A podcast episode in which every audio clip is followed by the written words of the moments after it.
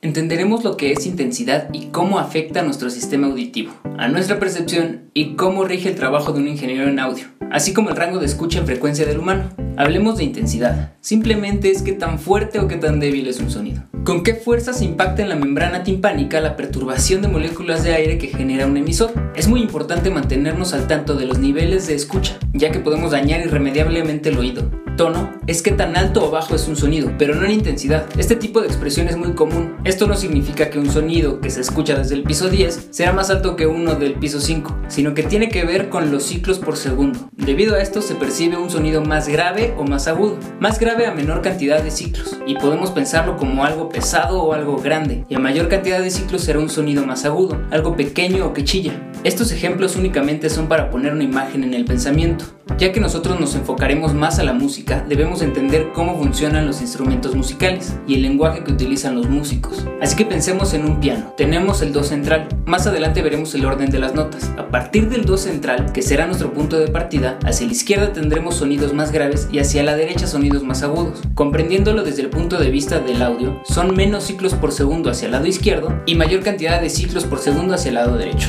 Recordemos que esto no quiere decir que por tener más ciclos sea un sonido más fuerte. La cantidad de ciclos es pensando en la frecuencia fundamental que forma un sonido. Recuérdalo para los siguientes temas. Retomaremos un poco la manera en que escuchamos, porque es pertinente para comprender por qué algunos sonidos son más fuertes que otros. Nosotros no escuchamos de manera lineal. ¿Qué quiere decir esto? Que dependiendo de la frecuencia que escuchamos, la percepción será distinta. Esto lo podemos ver en las curvas realizadas en un experimento por Fletcher y Monson. El experimento se llevó a cabo de la siguiente manera. A un grupo de personas se les pide que indiquen el momento en que escuchan un sonido, similar a lo que sucede en una audiometría, que es el estudio que se realiza cuando se recomiendan auxiliares auditivos. Lo que se encontró es que las frecuencias más graves y más agudas del espectro se necesita mayor intensidad para ser percibidas por el humano y escuchamos mejor en cierto rango. Esto quiere decir que los sonidos en ambos extremos, los más graves y los más agudos, requieren mayor intensidad para que sea percibido de la misma manera por nuestro sistema auditivo el humano tiene un rango de escucha de 20 Hz a 20 kHz. Es importante conocer los sufijos y qué significan. Kilo es 1000, así que 20 kHz son 20.000 ciclos cada segundo. Recordar bien los prefijos y sufijos nos servirán para entender muchísimos conceptos de audio, funciones y parámetros comunes en los procesadores. Esto no quiere decir que solo existan frecuencias en este rango. A las frecuencias por debajo de este rango se les conoce como infrasonidos y ultrasonidos a los que están por encima de este. Los humanos no escuchan ni los infrasonidos ni los ultrasonidos podemos llegar a percibirlos de otras maneras y algunos animales sí las escuchan y perciben un rango mayor a nosotros. No escuchamos igual en todo el rango, pero esto nos permite entender mejor algunos sonidos como la voz humana, que se desarrolla entre las frecuencias que mejor escuchamos. Tomemos en cuenta que nuestras herramientas de trabajo principales son los oídos, debemos cuidarlos de altos niveles como pueden ser sonidos por arriba de 90 decibeles.